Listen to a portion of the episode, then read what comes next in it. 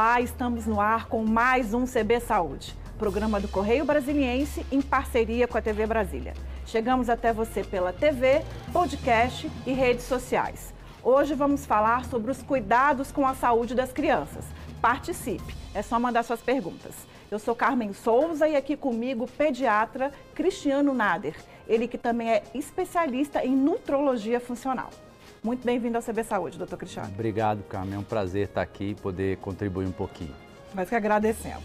Bem, fim de ano, promessas, né? Todo mundo começa no ano que vem, eu vou mudar tal coisa, vou mudar, vou comer melhor, me exercitar. Isso adultos e às vezes os adultos estendem isso aos filhos, às crianças também, né? Quero começar a nossa conversa aí, o senhor como pediatra, quais são comportamentos e hábitos de risco é, comuns à saúde das crianças?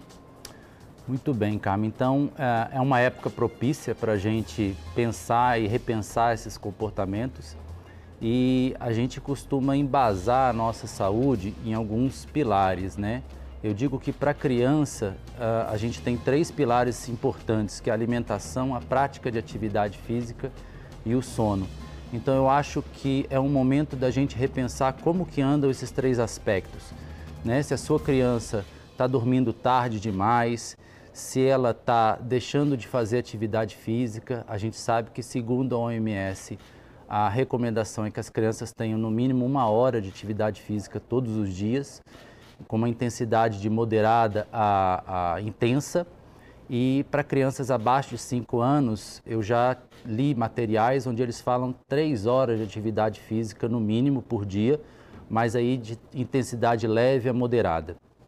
Em relação à alimentação, eu acho que na nossa alimentação a gente deve é, dar preferência para os alimentos minimamente processados ou os alimentos em natura, que são aqueles que o nosso corpo está mais habituado a lidar do ponto de vista metabólico e produzir efeitos benéficos para a nossa saúde. Então, em linhas gerais, seria isso.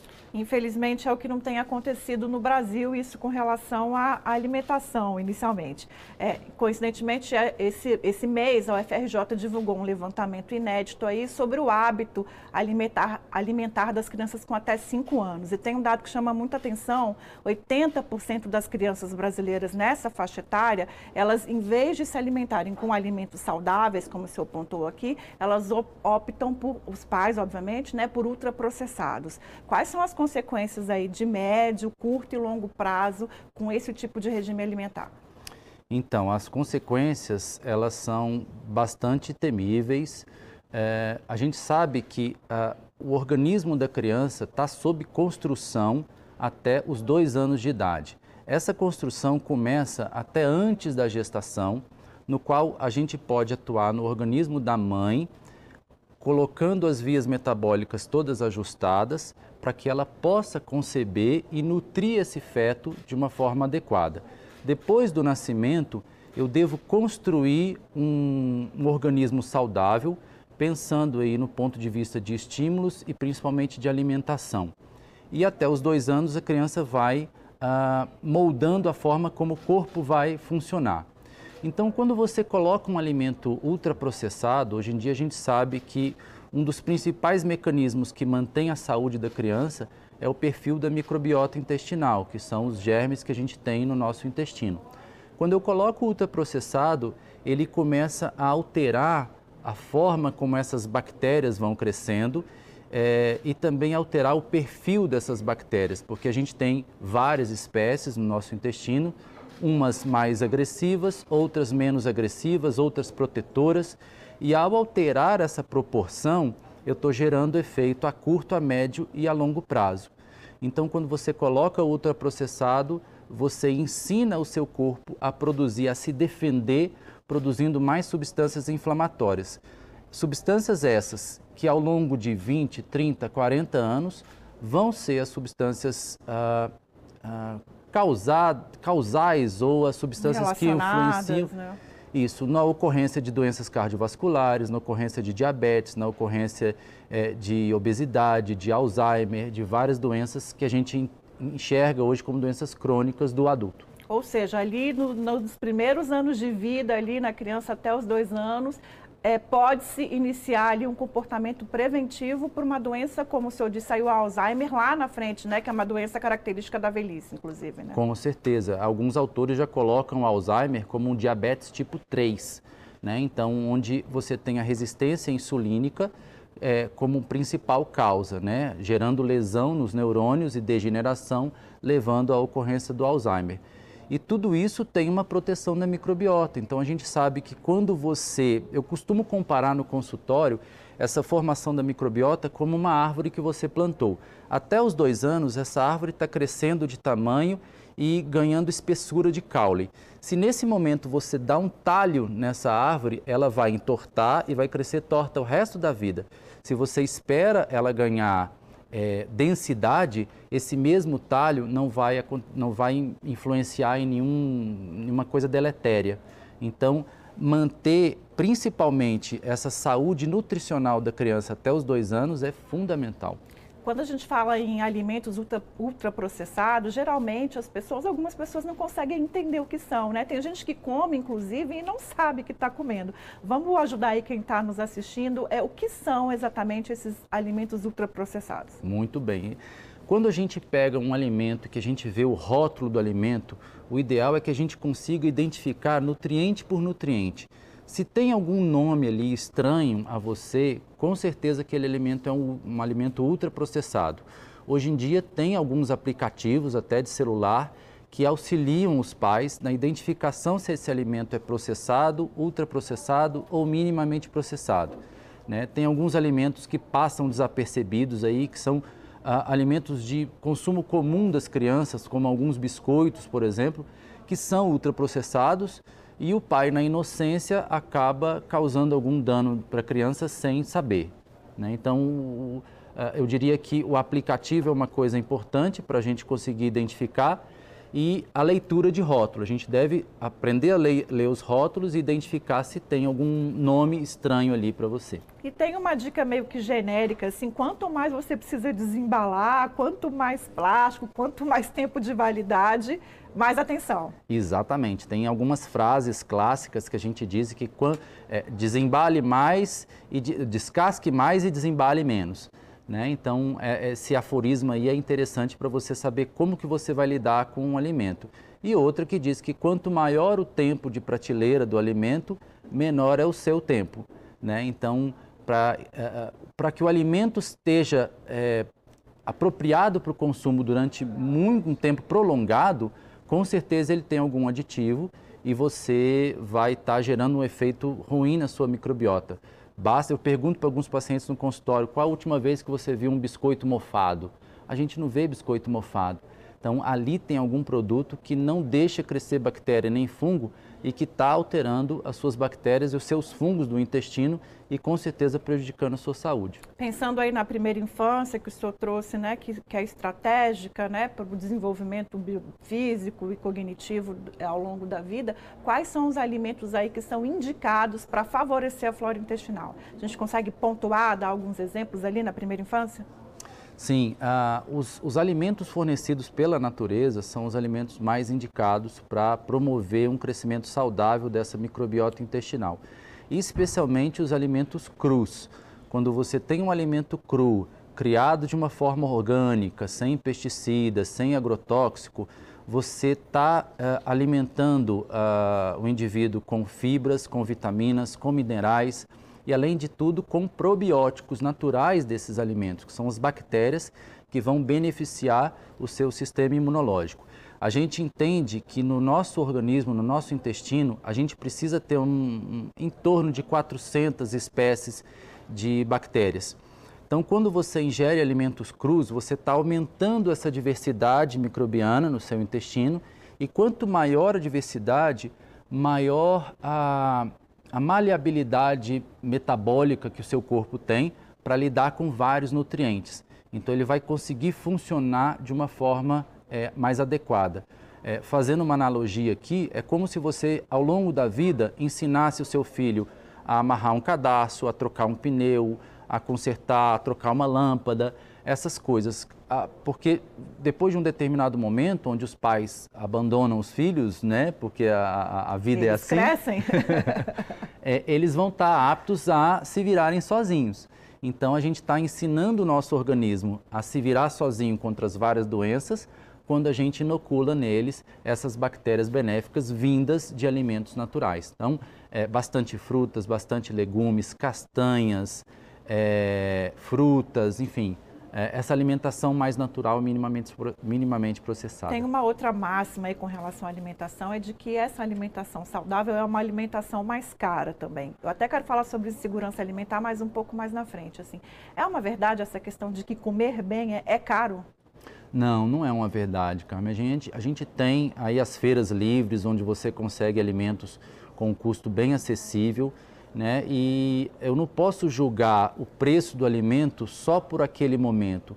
Então, se eu entender que ao, ao ingerir um alimento é, ultraprocessado, que pode até parecer mais barato, eu posso lá na frente precisar de uma medicação que vai aumentar o custo relacionado à aquisição desse alimento. Então, no geral, ah, acaba que o alimento minimamente processado fica muito mais barato e muito mais saudável. Você Pense, por exemplo, se eu comi um alimento ultraprocessado que me gerou uma hipertensão por volta dos 40 anos e eu vou ficar usando um antipertensivo até 70, 80 anos, que custo esse alimento me teve, sabe?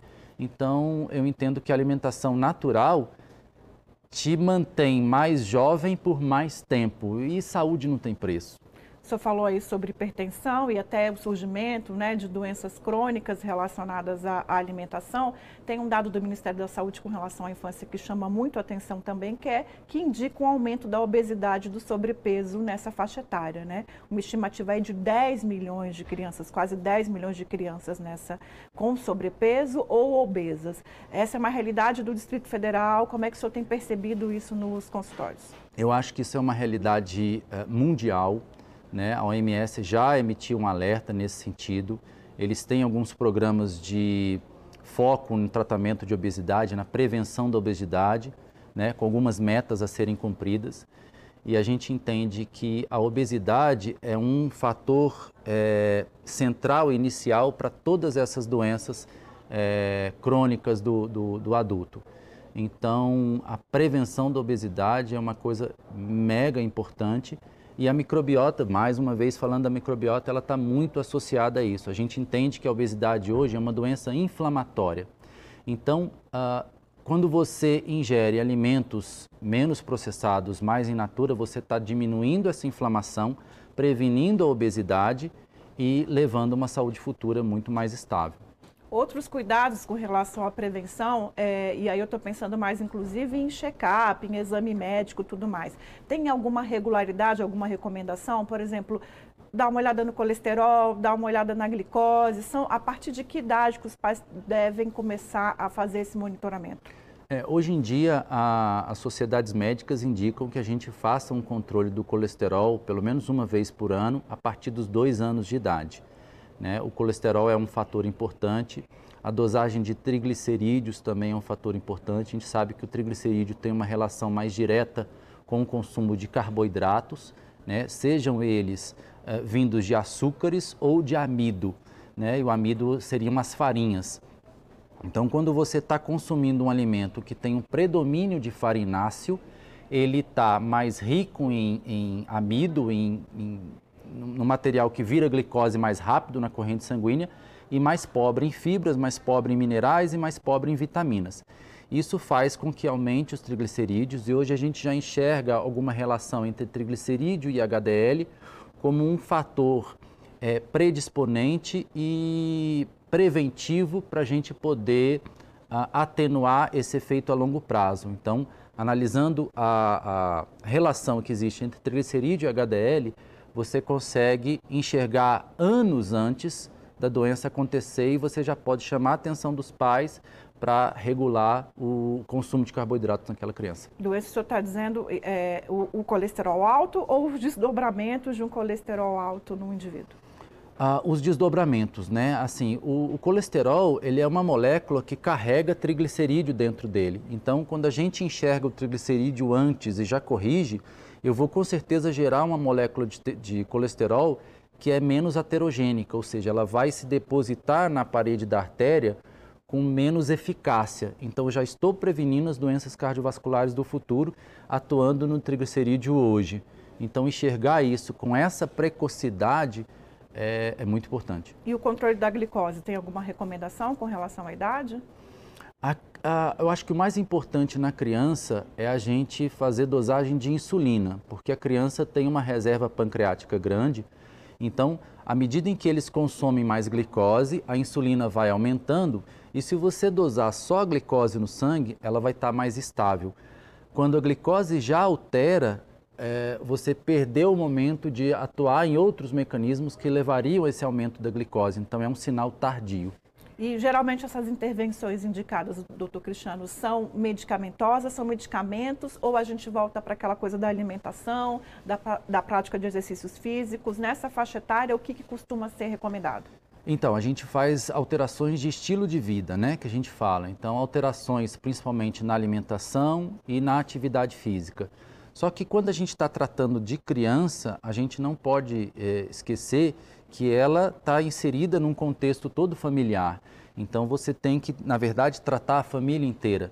Né? Às vezes o pai não quer deixar de tomar o refrigerante, mas não quer que a criança tome. E a criança enxerga o pai como um ídolo. Então, mais cedo ou mais tarde, ela vai entender que o pai é bonito, é forte, é musculoso, é, tem sucesso porque toma refrigerante. Então, ele vai querer tomar refrigerante também. Então, é preciso que a família é, se imbua desse, desse sentido de proteção como um todo e passe a adotar é, bons comportamentos de vida. Voltamos até para o começo da entrevista, né? Que Verdade. é um período propício para isso, né? As férias, é, você avalia que é um período indicado para começar a talvez a mudar os hábitos dentro de casa com todo mundo? Eu acredito que sim, porque é um momento onde os pais podem observar mais de perto como está a alimentação dos filhos. Infelizmente, a gente está inserido num contexto onde os pais trabalham muito, né? pais e mães trabalhando grandes jornadas e estão ausentes das crianças. Muitas vezes a gente vê crianças sendo alimentadas pelas babás, muitas vezes em frente à televisão, então elas não têm uma relação com o alimento como deveria ser.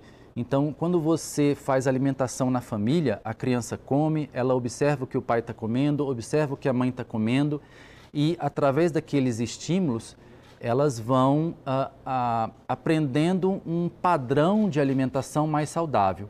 Se você deixar elas levarem o padrão, é, geneticamente a, a, o nosso organismo foi ensinado a obter alimentos com maior teor de, de calorias, porque no ambiente primitivo era o que salvava nosso nosso ancestral.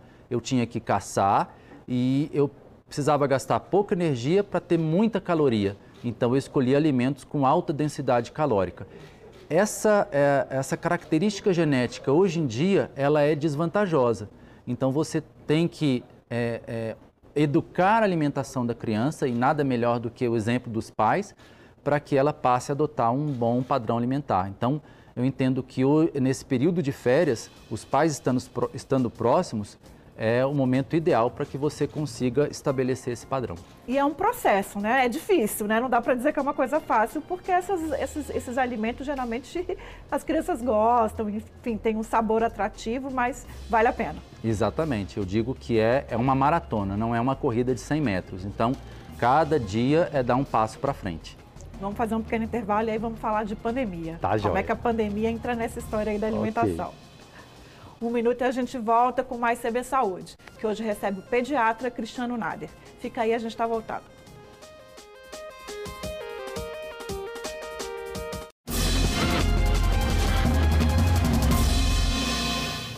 A gente volta com o segundo bloco do CB Saúde, que hoje recebe o pediatra e especialista em nutrologia funcional, Cristiano Nader. Vamos falar de pandemia? Vamos sim. De que forma aí essa crise sanitária aí de já quase dois anos tem impactado na saúde das nossas crianças?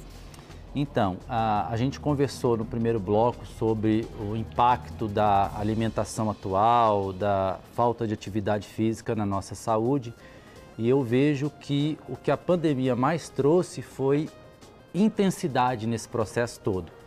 Né? Então, ah, num primeiro momento da pandemia, no ano passado, onde a gente teve os lockdowns, todo mundo ficou recluso em casa, as crianças que já praticavam menos atividade física passaram a ficar mais sedentárias é, e nesse ambiente de mais restrição, o cérebro busca por um, por um conforto a mais.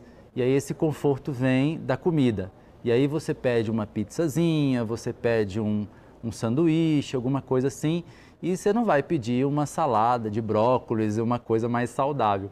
Então, a, a intensidade desse processo a, piorou a saúde das crianças, porque com menos atividade física elas gastam menos calorias, elas deixam de produzir substâncias anti-inflamatórias no corpo e consumindo mais alimentos uh, altamente processados, você aumenta o índice de inflamação do organismo e você está plantando uma sementinha para situações futuras de doença, infelizmente. A história da árvore, né, que falamos a história no, da no árvore, bloco anterior. Exatamente. Por outro lado, tem ficado cada vez mais é, consolidado o entendimento de que a infecção pelo coronavírus, aí propriamente dita, ela é realmente é, menos perigosa e menos crítica para as crianças. Ao longo desse tempo, é o que o senhor tem visto nos consultórios? Sim, graças a Deus, nós pediatras fomos poupados um pouco com isso. A gente a, a, pediatra é um profissional da saúde que tem um, um, coração um pouco mais mole, que a gente lida com criança. Então, graças a Deus, ele poupou a gente desse sofrimento de ver uh, essa enormidade de óbitos que a gente vê nas outras faixas etárias na pediatria. Então, graças a Deus, o número foi bem menor e a gente vê as crianças lidando me melhor com esses vírus, internando muito menos, graças a Deus, indo bem menos a óbito. Então, eles estão uh, lidando melhor e, e num ambiente onde pouco se usa máscara, né? Então a gente sabe que nas faixas etárias pediátricas, as que costumam usar máscara nem sempre usam de forma adequada, se a gente for comparar com adulto. Então elas, apesar de estarem mais expostas no sentido de não ter a proteção individual, elas ainda assim lidam melhor com o vírus pensando novamente nas férias, a gente está num período aí de mudança de rotina, viagens, festas de fim de ano. O senhor falou aí da questão do uso da máscara. É, que dicas aí o senhor dá para a família, imaginando que as pessoas vão estar tá confraternizando, né? Vão estar tá mais juntas aí nas próximas semanas. É... Que cuidados aí, tanto com o adulto quanto com as crianças? Então, eu acho que vale os cuidados normais que a gente está tendo desde o início da pandemia, né? Então, é, o distanciamento social, é, o uso da máscara. Né? Então, se você vai fazer uma reunião de final de ano, onde você pode observar essa família, é, sabendo que, olha, já faz um mês, um mês e meio, 15 dias que eu estou entrando em contato e ninguém manifestou nenhum sintoma, é mais seguro do que você ir, de repente, para uma festa de Réveillon com milhares de pessoas, onde você não tem o controle desse numerário intenso de, de pessoas. É, e graças a Deus hoje em dia a gente tem testes, né? Caso a situação é, permita ou, ou seja necessária, você pode testar individualmente as pessoas para aumentar ainda mais o seu nível de segurança para poder curtir o final de ano com, com tranquilidade. Falando em tranquilidade, vem uma nova notícia hoje, aí uma decisão da Anvisa, né, liberando, né, autorizando a vacinação de crianças com a vacina da Pfizer, né, de 5 a 11 anos. É, como é que o senhor avalia e como é que vão ser os desdobramentos dessa, dessa decisão do governo? Eu acho que toda vacina tem, tem o seu propósito, né? Eu costumo entender, eu entendo que a vacina é uma camada de proteção, né? Então, além da vacina, como a gente já comentou, a gente tem toda essa prática de saúde, atividade física, alimentação, que uh, aumenta a resistência do nosso organismo às diversas infecções.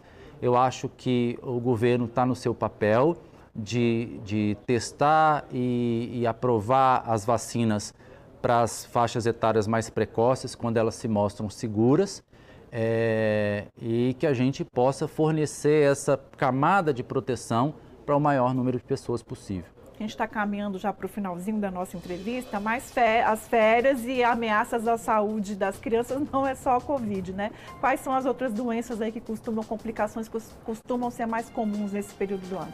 Nessa época do ano a gente tem muita ocorrência de diarreias, de tá voltando os resfriados, a gente tem é, surtos de influenza em algumas capitais do país, a gente tem surto, surto de síndrome mão-pé-boca. Então, os vírus em geral são doenças bastante comuns nessa época.